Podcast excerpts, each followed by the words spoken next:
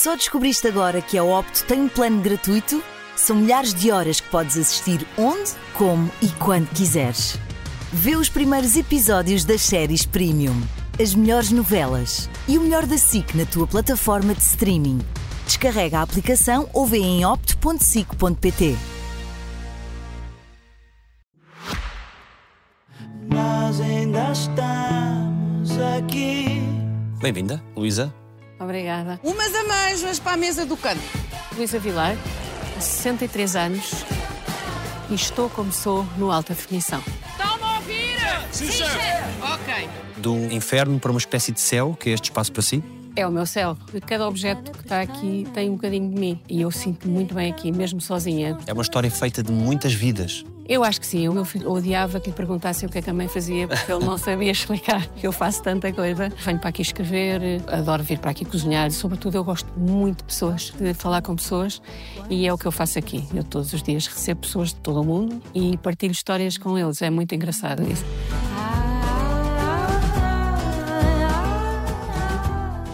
Sábado ficou doente e houve um dia que ele me disse vou passar uma semana a Barcelona. No dia em que ele foi para Barcelona, eu tive uma dor horrível, desmaiei em casa, fui para o hospital, fui operada de urgência.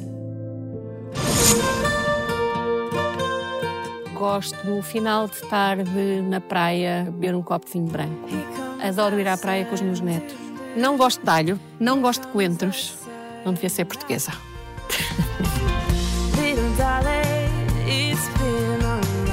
quarta filha de seis irmãos tem que se safar sozinha e, portanto, dever fazer várias coisas. Completamente, porque eu era quatro ainda no meio e quatro rapazes. Portanto, eu tinha mesmo que me safar sozinha.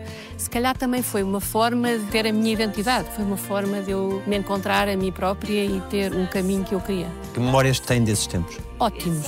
Tive uma infância, embora triste, porque o meu pai morreu muito cedo, mas não tenho esse peso. A nossa casa era uma casa muito engraçada, onde todos os nossos amigos vinham, era um ponto de encontro de todos os amigos e como nós éramos muito seguidos, havia muitos amigos de muitas idades. Portanto, tenho muito boas memórias. Que é que sabe dessa infância? A feijoada. feijoada era assim, o prato que a minha mãe fazia quando havia muita gente. A nossa comida lá em casa era sempre rancho. Nós éramos muitos e levávamos sempre amigos. Portanto, o mínimo era 14, 15 pessoas à mesa. Só que era engraçado, não era tudo ao mesmo tempo, porque havia liceu de manhã, o liceu à tarde. E então eu lembro-me que nós tínhamos um show nos restaurantes que é uma mesa. E eu preparava o almoço, deixava o almoço lá e depois cada um vinha e almoçava na sua altura e o último tinha que lavar uh, o recheio e, e arrumar. A nossa casa era isto. E havia hierarquias entre os irmãos? Os meus irmãos eram horríveis comigo, os mais velhos. Ah, a menina não era mais protegida? Não, não, não, pelo contrário, eles faziam-me chantagem sempre, porque eu só podia sair com eles à noite, então eu tinha que lhes passar as camisas a ferro, enfim, era terrível. Na sua cabeça ia ser o quê? Médica, claro, ou hospedeira. Para sair dali? Para sair dali. e depois, muito cedo, quis uh, línguas. Eu sempre fui muito boa a línguas e muito cedo percebi que era isso que eu queria fazer. Ainda há qualquer coisa dessa miúda? Ai, claro que sim. Eu sou uma desassossegada. E eu acho que isso vem desde pequena e ainda aqui está. Eu nunca estou bem como estou. Quero sempre fazer mais coisas. Aliás, a prova está neste programa maluco, mas eu estou sempre à procura de coisas novas e desafios novos. E eu acho que isso é ainda essa miúda que está aqui. Que forma é que a perda do seu pai marcou todo o resto da sua vida? Toda, porque se o meu pai não tivesse morrido, digo eu, não é? Porque nós nunca sabemos. Eu não teria vindo para Lisboa, não teria conhecido as pessoas que conheci, portanto, se calhar eu teria sido outra pessoa. Ele era corredor de automóveis? Era piloto de automóveis, sim. Era uma pessoa muito à frente do seu tempo. A Luísa tinha que idade quando ele. 10 anos. Ele foi a uma prova em Angola e teve lá um acidente gravíssimo. Ficou lá ainda três meses no hospital. Depois é que foi transferido para Lisboa e depois, ao fim de três meses, não, não resistiu. Os filhos ainda tiveram a oportunidade de o ver cá? Ver, quer dizer, ele estava em coma no hospital. Nós íamos vê-lo, mas ele nem nos reconhecia, nem nada. E para uma miúda de 10 anos isso tem que impacto? É, sobretudo com 10 anos, não é? Porque nós com 10 anos o nosso pai é o herói. Ainda por cima era piloto de automóveis, tinha o cabelo comprido, era lindíssimo. Portanto, claro que para nós foi um choque. Com 10 anos acha que foi a coisa mais injusta que lhe aconteceu, não é? Aliás, eu lembro-me que a minha mãe é muito católica e disse: o pai foi ao céu, ou uma coisa assim, e ele disse: nunca mais vou à missa. tipo, a vingança máxima, não é? E essa parte, o dia do pai, foi sempre uma coisa complicada para mim. Todas as minhas amigas terem pai, isso irritava-me um bocadinho. Porque eu gostava de ter e não tinha, não havia nada a fazer, não é? Eu acho que isso nos traz defesas para o resto da vida. Aprender a viver sem. Pois a minha mãe também ficou com seis filhos, 38 anos teve que se lançar na vida e fazer pela vida, o que nos deixou a nós todos uma responsabilidade de nós também provarmos que podíamos fazer as coisas sozinhos e não lhe dar muito trabalho. E ainda por cima, eu tinha os dois irmãos mais velhos que eram adolescentes, portanto lhe davam mais preocupações, os mais novos que eram muito pequeninos, portanto eu era aquela que pensava eu não posso dar preocupações, eu tenho que estar aqui. E isso não pesou nunca nos ombros? Não sei, eu acho que depois nós temos sempre aquela coisa de achar que tudo é um trauma, mas eu acredito que preparou-me para a vida e acho que isso é melhor do que estar, ah, não, se calhar eu fiquei traumatizado. Acho que não. Como é que passou a ser a vida a partir desse momento? Tudo diferente. Fomos todos viver para a casa da minha avó. Quando vivíamos no campo, tínhamos todo o espaço, viemos para um terceiro direito em Lisboa, na Avenida da República. Tudo aquilo é novo. Depois, com 10 anos, entrar numa escola nova, onde ninguém nos conhece. Quebrando onde... o vínculo com os... E com os outros. E depois as crianças são muito más nessa idade, não é? Com 10 anos. Ninguém vai dizer, agora vou ser tua amiga. Não, faziam os grupinhos que já existiam e eu estava ali não tinha amigas. Eu lembro-me no primeiro Natal nós tínhamos uma troca de presentes e era uma turma que riscava o nome de uma menina da outra turma. A mim ninguém me riscou. Claro, ninguém me conhecia, mas pronto, depois lá houve uma freira que me deu um presente.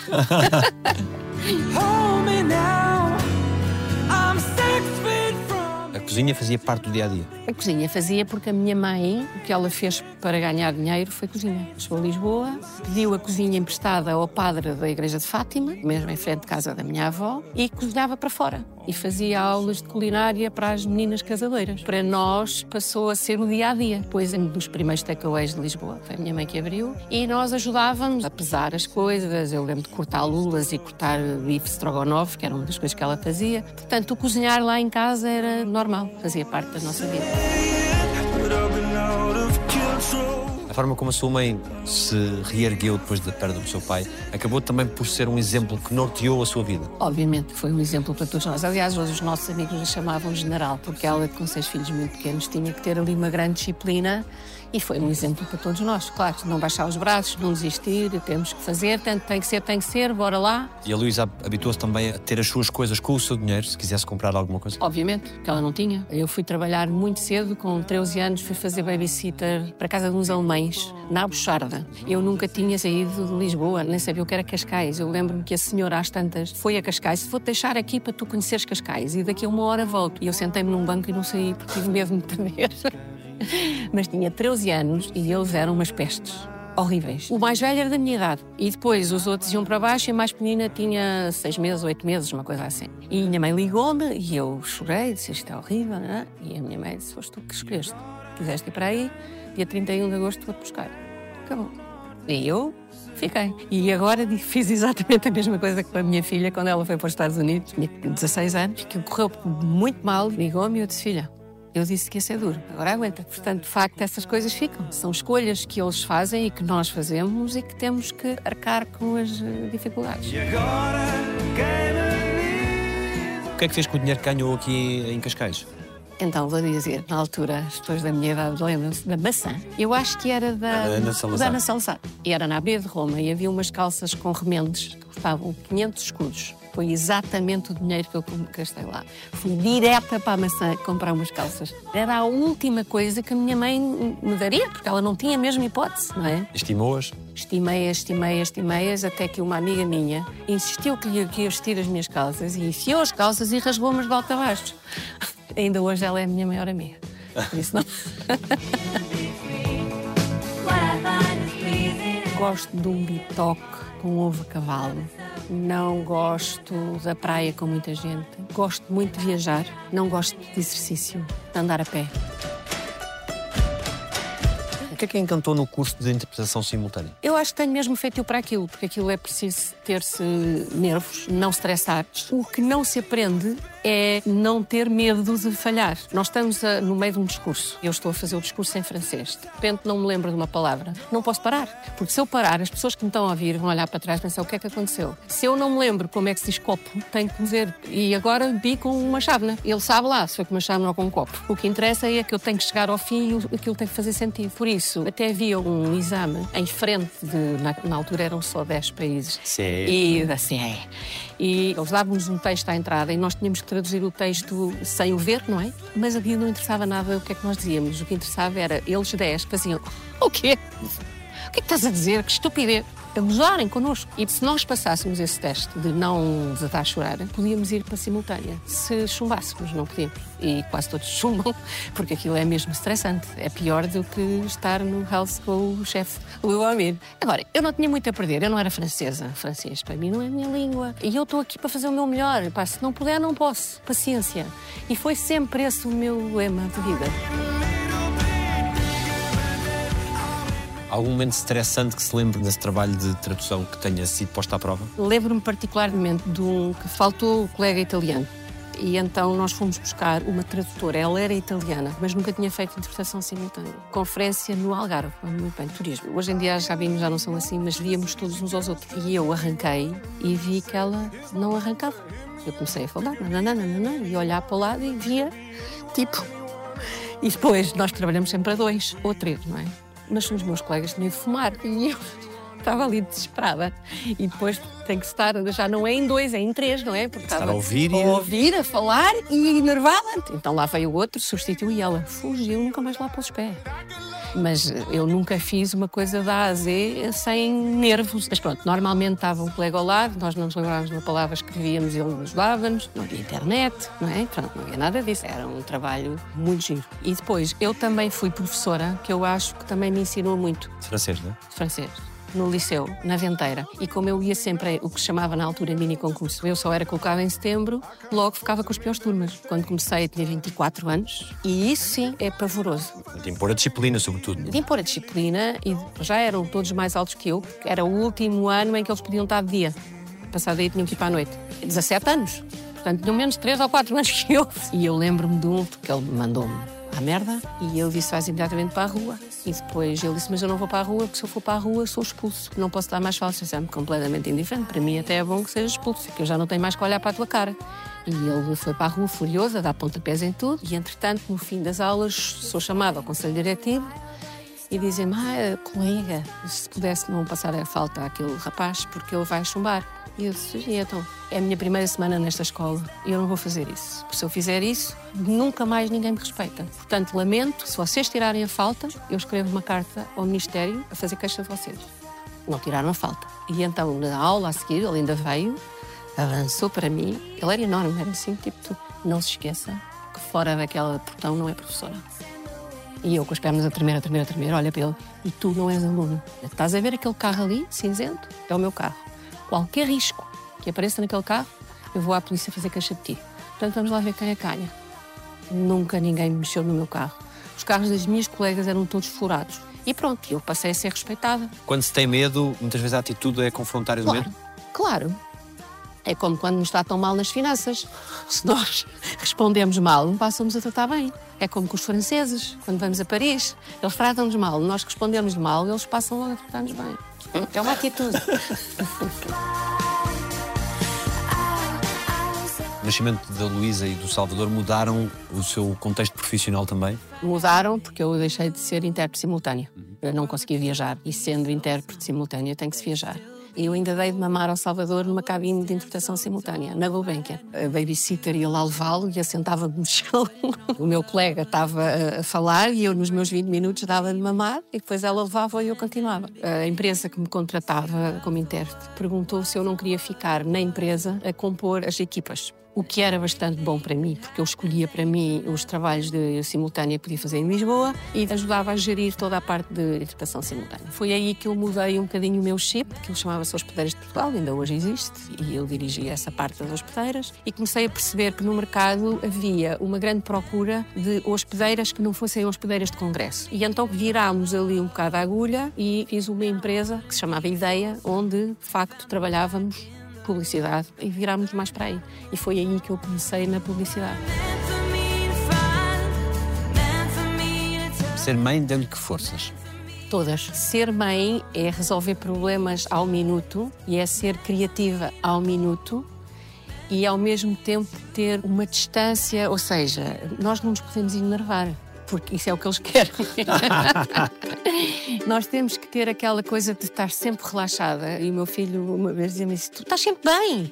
Nada, não estamos nada bem, mas temos que parecer que estamos bem, não é? Porque não vamos nós também fritar quando eles estão aos gritos com ataques da adolescência. Temos que olhar para eles como se eles estivessem a pedir um copo de água. Tem que treinar isso.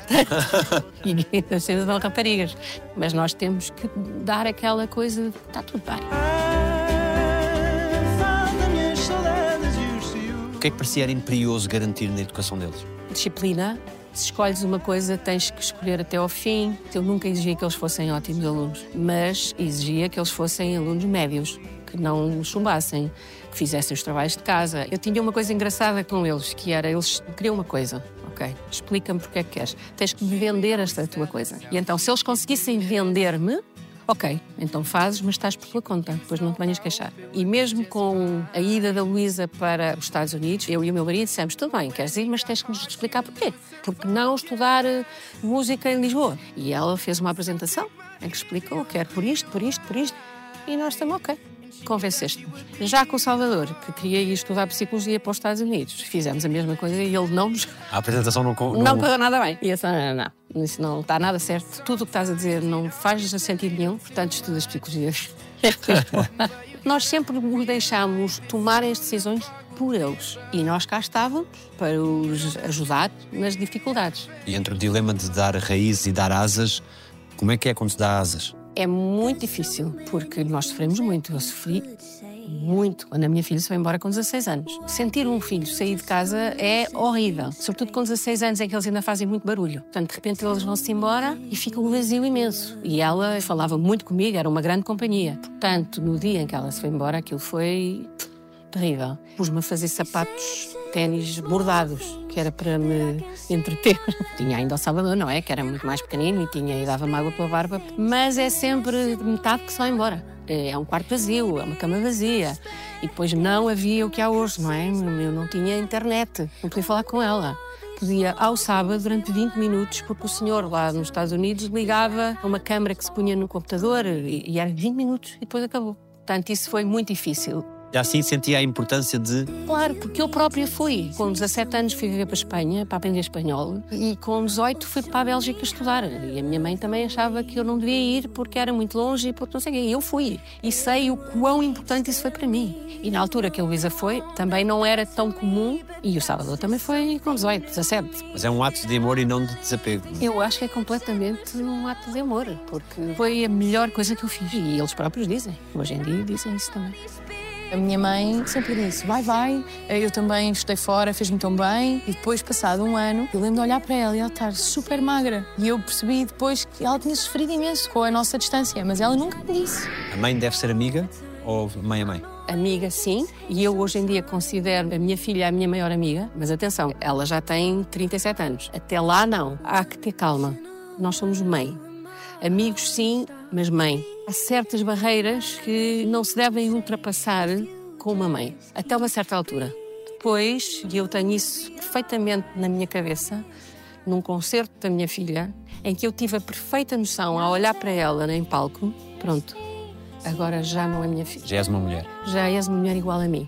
Parece que subi, que olhei para ela lá de cima e pensei: pronto, agora estamos as duas ao mesmo nível. Claro que me caíram as lágrimas, não é? Chorei, mas pensei. Missão cumprida? Missão cumprida, completamente. E ela é um exemplo para mim, de mãe, de tudo. Portanto, já está ao meu nível. E agora, se calhar, já não há essa barreira. Acho que há o respeito que ela tem por mim, como há o respeito que eu tenho por ela. Vemos por eles o tempo a passar? Claro que sim. Mas isso é outra coisa que eu acho que tenho bom. Eu nunca tenho aquela, ai, tenho tantas saudades quando eles eram pequeninos. Não, acho que cada momento da vida deles foi riquíssimo. E hoje também é. Hoje tenho os netos, tenho-os a eles, lá está, noutra dimensão. Portanto, eu acho que as pessoas têm que aproveitar muito cada momento. Eles são melhores do que aquilo que projetou. Muito melhores. Eu não sei se projetei alguma vez alguma coisa. Não temos tempo para projetar. Mas quando olho para eles, tenho um orgulho imenso deles enquanto pessoas. Imenso. Acho que eles são dois irmãos exemplares, um com o outro. E eu vejo nas atitudes que eles têm, mesmo enquanto profissionais, com os outros, orgulho-me disso. Da forma como eles falam com as pessoas, como eles tratam as pessoas. Podiam ser arrogantes e nunca vi isso. E se vir, digo-lhes, não os deixo. Eles são de verbalizar o orgulho em si? Ah, sim, em ocasiões específicas. Quando eu faço anos, então fazem discurso e dizem, mas não é assim no dia a dia.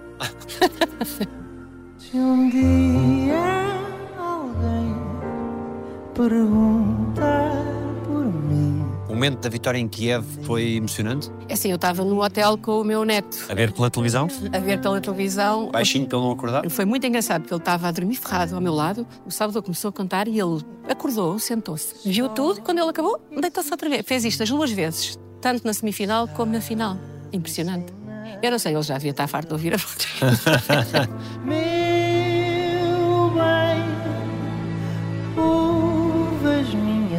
Quando as votações vão caindo, como é que uma mãe. Aquilo não se percebe bem, não é? Aquilo não é muito fácil. E eu não tinha ninguém com quem comentar. Estava ali sozinha, o meu estava a dormir e mesmo que não tivesse, tinha sete meses, não ia falar comigo. Portanto, eu estava sempre ali, será que ele está a ganhar? E depois, pronto, percebi que ele tinha ganho. A dizer um salto sozinha no quarto? Não. Assim, uma coisa muito estranha, tipo, ah, boa.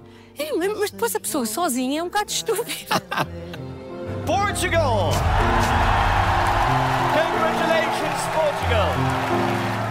Depois eles só chegaram para aí às quatro da manhã. Portanto, às quatro da manhã já estava eu ferrada a dormir, foram buscar o miúdo ao quarto e pronto. E depois no dia seguinte é que nós festejámos mais ou menos. E uma mãe sente o quê por ter os dois filhos viver aquilo? Incrível. Eu saí de lá muito mais orgulhosa deles enquanto irmãos, no que é que eles fizeram ali os dois, do que cantores. E eu acho que uma mãe sente mais isso. Pronto, ok, a música é linda e ainda bem que eles ganharam. Mas eu acho que sentimos muito mais o orgulho das duas pessoas que estavam ali e que trabalharam os dois para aquilo juntos. Foi difícil lidar com a exposição que de repente eles ganharam à escala mundial, lidar com isso e proteger ao, ao mesmo o seio familiar. Eu cá tinha passado por uma coisa muito parecida com a Luísa nos Ídolos, há muitos anos. Terrível, não podíamos andar na rua, eu acho que ainda pior do que agora. Também era tudo mais intenso e os Ídolos teve um impacto brutal, aquela edição. Portanto, eu lembro-me de ir com ela ao Colombo comprar uns presentes de Natal. Mal entramos no Colombo, fomos engolidas pela multidão.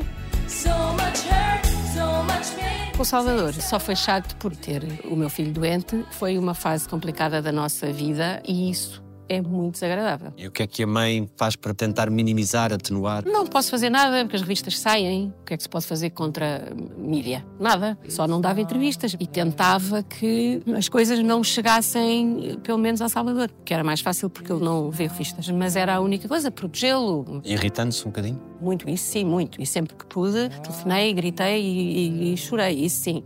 E escrevi cartas. Agora, nunca em frente deles. Isso não.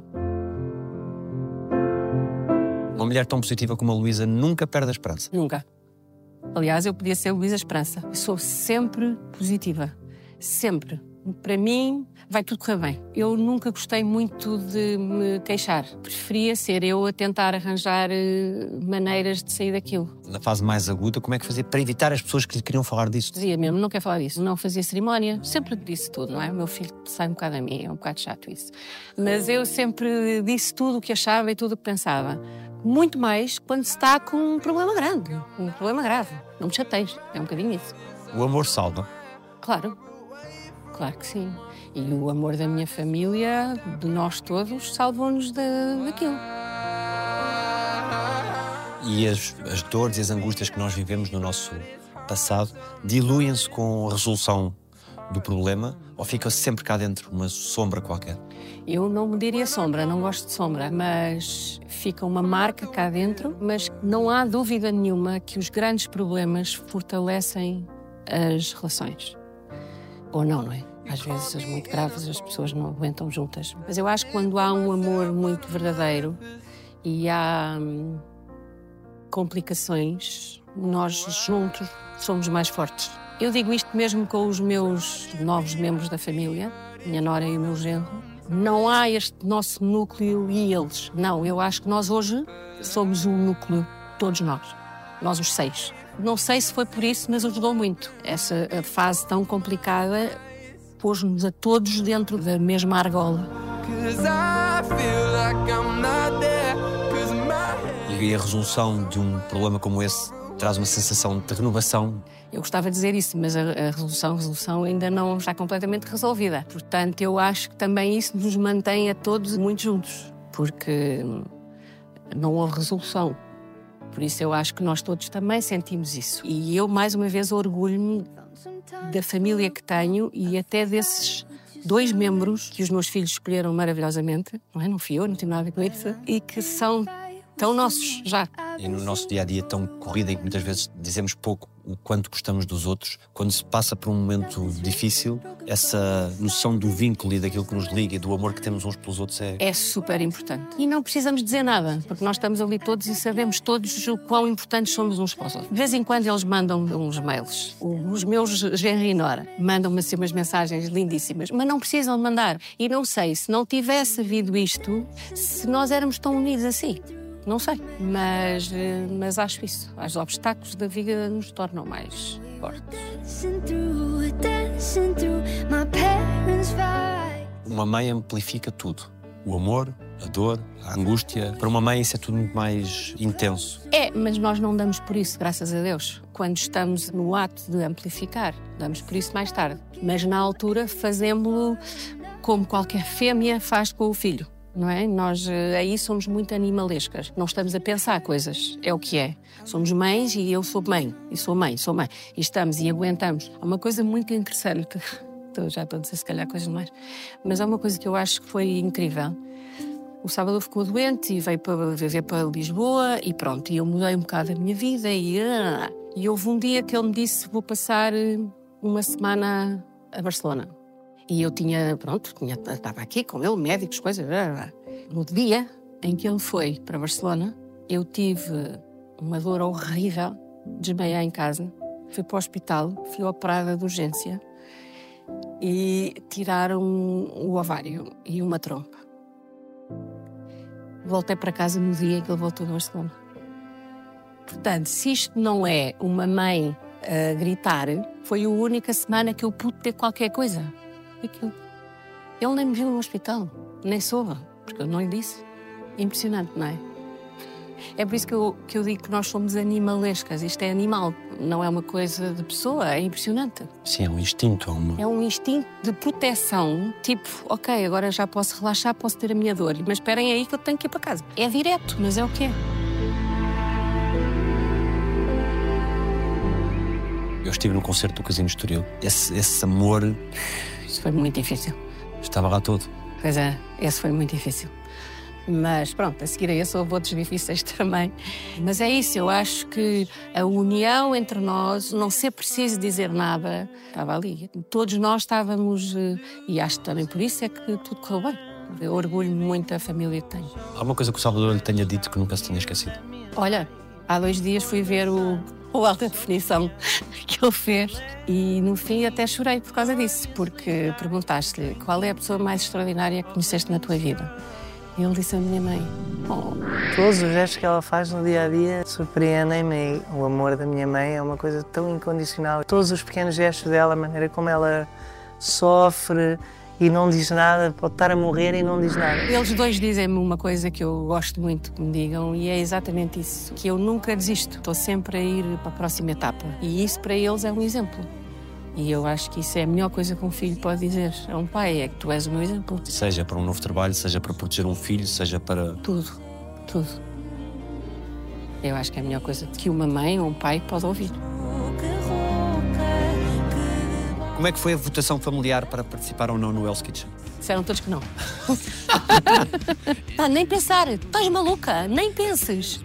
E eu fui. Eu, mais uma vez na vida fiz exatamente o que quis. Quanto tempo falta? Calma, não fica nervoso. Eu gosto muito de desafios e espero ter isto até o dia em que morrer. Eu gosto sempre de me pôr à prova. E acho que não tenho idade para encostar à boxe. E tenho idade para ser desafiada e e ver como é que reajo com coisas novas. Está a ser uma experiência boa?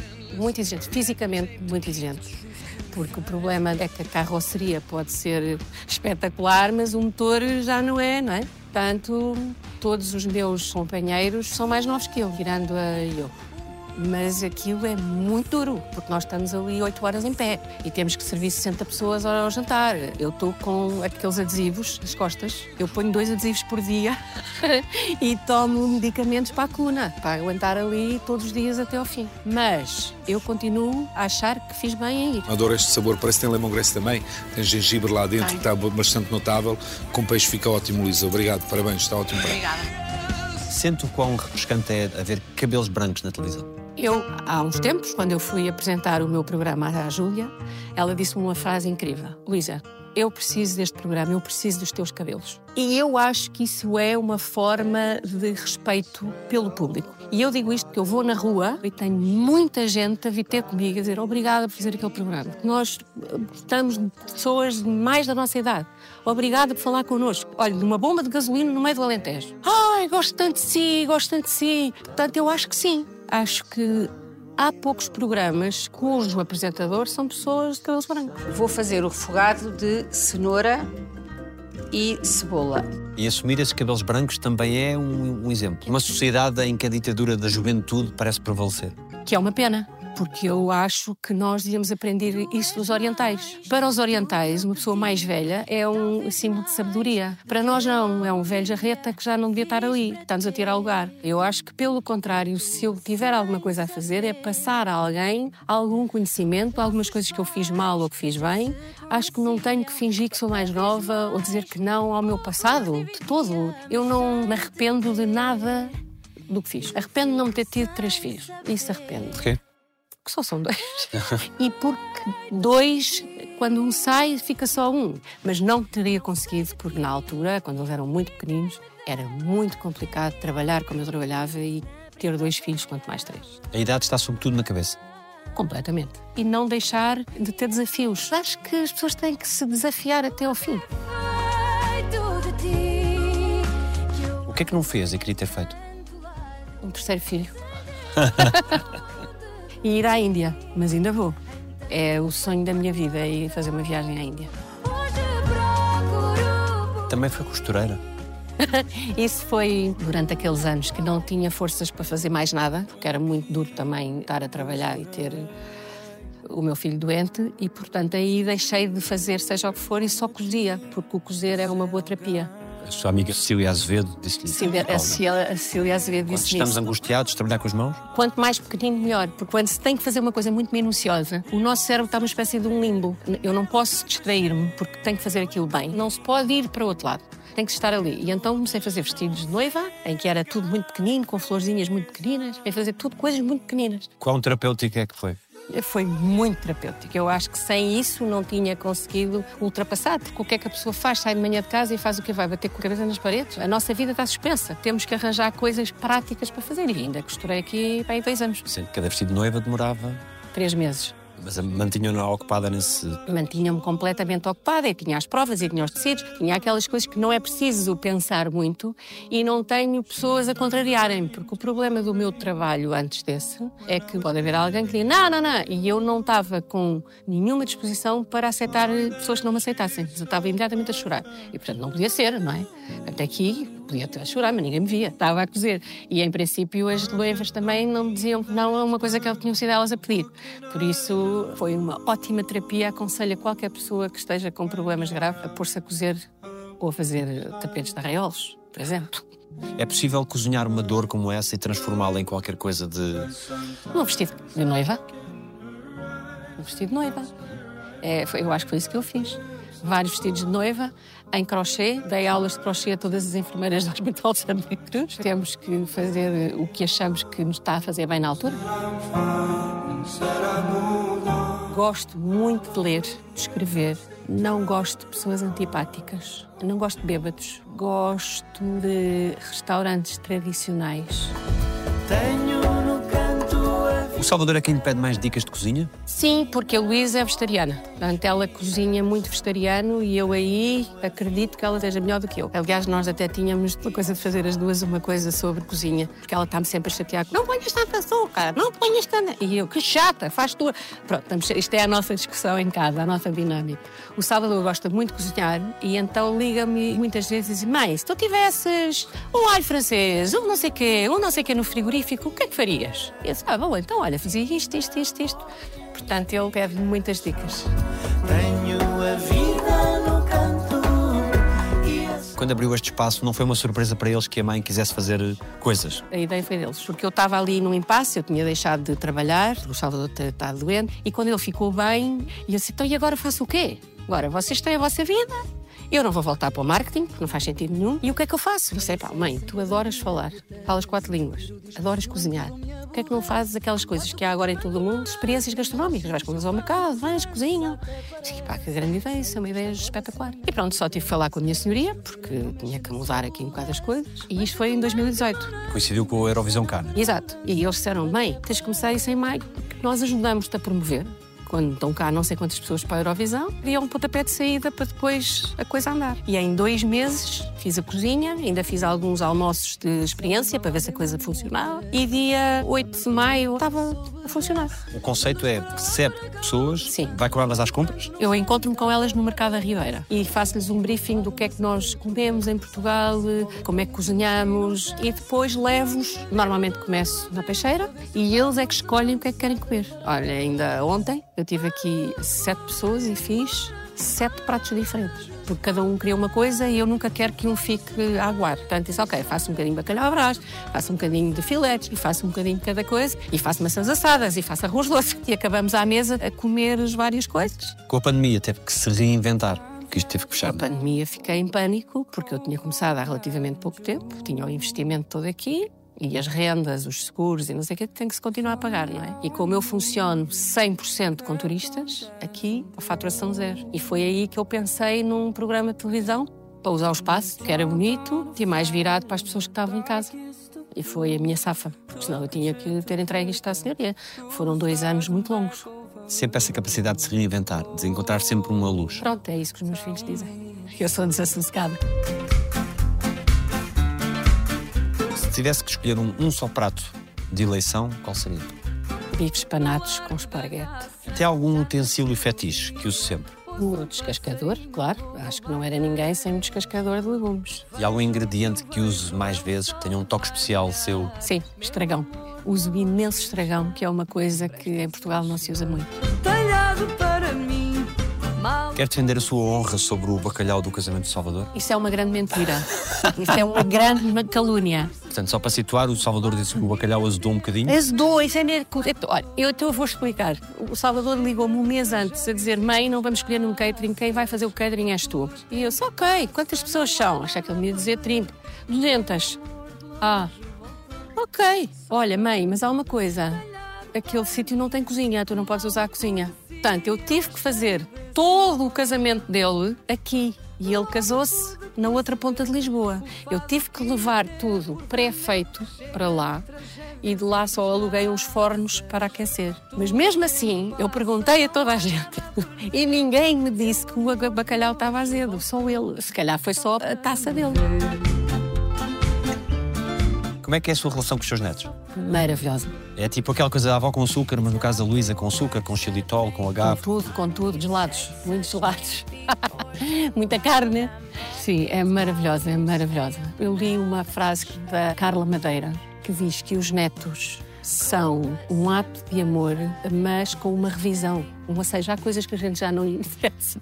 E então já está revisto, já está fora. E então é tudo muito mais puro. É exatamente o que nós queremos fazer. Não temos os filtros da educação, de ser mal educado, de ir para a cama. Não temos nada disso. Isso é com os pais, não é connosco. A relação que nós temos com os nossos netos é puríssima. Além da disponibilidade mental que nós temos. Não estamos cansados, não temos cinco minutos para fazer um trabalho de casa, não temos que dar banho a correr.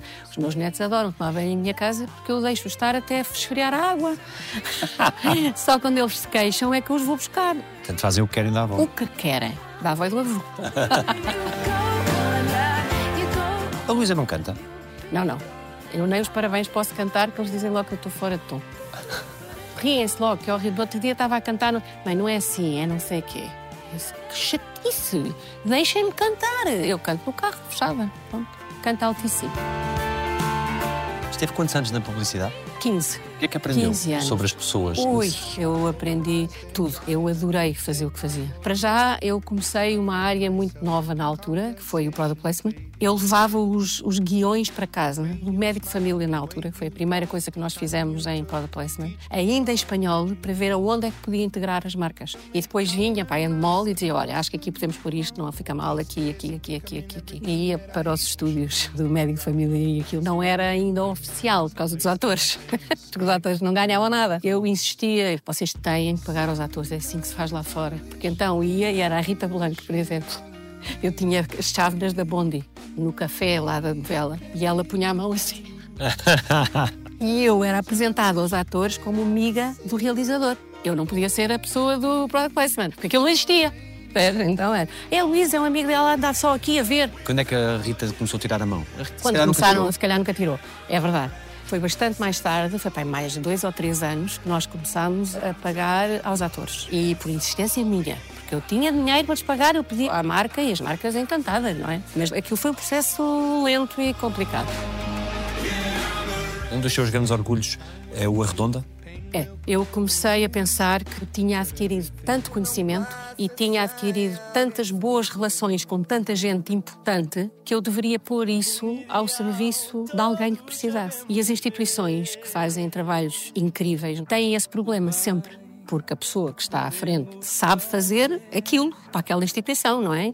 Mas não tem que saber nada de marketing nem de comunicação. Portanto, o que eu fiz foi a Associação Link e que fazia exatamente o link entre as instituições e o marketing. O que eu tentava era fazer projetos, e aí vem o Arredonda, em que fosse interessante para uma marca estar colada a esse projeto. Portanto, vamos tentar que, ao ajudar, seja benéfico para a marca, e aí vamos buscar dinheiro ao marketing, e seja benéfico para a instituição porque lhe traz dinheiro. E foi isso que eu fiz durante cinco anos. Só que eu não cobrava nada às instituições, porque era contra os meus princípios. Portanto, aos 25 anos tive que acabar. Não tinha dinheiro para viver. Angariou 5 milhões de euros? 5 milhões de euros em quatro anos.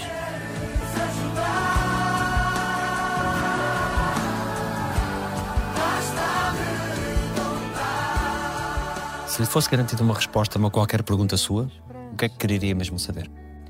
Se os meus filhos e os meus netos vão ter saúde sempre. Sempre. Até morrerem. O que é que precisaria para ser ainda mais feliz? Que todos fossem completamente saudáveis. Só isso. Ir à Índia. Alguém lhe deve um pedido de desculpas? Eu acho que estou bem comigo própria. Nem acho que deva pedir desculpas a ninguém, porque eu sou muito de resolver as coisas na hora. Nem acho que ninguém me deva nenhuma desculpa. Se eu achasse que alguém me devia pedir desculpa, eu pede desculpa. Não deixo as coisas arrastarem-se. Ou se deixa porque não dou importância e então acabou. A quão longo prazo é que projeta o seu futuro? Amanhã. eu acho que não se deve fazer grandes planos. Porque acho que não vale a pena. O universo traz-nos as coisas quando quer e como quer. Pelo menos assim estamos sempre mais ou menos preparados para o que seja. De que é que se orgulha mais de tudo o que fez? Ser mãe. A minha filha, o maior elogio que ela me fez foi naquela canção que ela fez para o filho dela. E que ela diz: se eu fizer metade do que a minha mãe fez, já acho que fiz bem. Eu acho que essa frase, eh, para mim, matou-me. É incrível. E vou te encher de beijos. Quando os seus netos daqui a 50 anos quiserem recordar a avó por um prato, o que é que eles vão recordar? Ainda não sei, eles são muito pequeninos, ainda só me pedem hambúrgueres e croquetes. Não sei, mas há uns pratos icónicos lá em casa. Há uns raviolis que eu faço que eles gostam todos muito, com uma gema de ovo crua lá dentro. Sopas. Eles deram-me todos uma t-shirt a dizer que eu faço as melhores sopas do mundo. Eu gostaria que dissessem: a nossa avó foi. Muito divertida. Eu acho que isso é a memória que eu quero que eles fiquem. Alegre, divertida, sempre pronta para novas aventuras. Fiz uma tenda para o meu neto e ia dormir no quintal com ele. Ele é que teve medo. Mas eh, gostava de sempre ser a avó companheira e divertida que faz eh, coisas com eles. O que é que dizem? Os seus olhos. Os meus olhos esperam que amanhã haja um novo desafio. Obrigado, Luísa. Obrigada eu, Daniel. Muito obrigada. Já tinha muita vontade de conhecer. Ora, essa.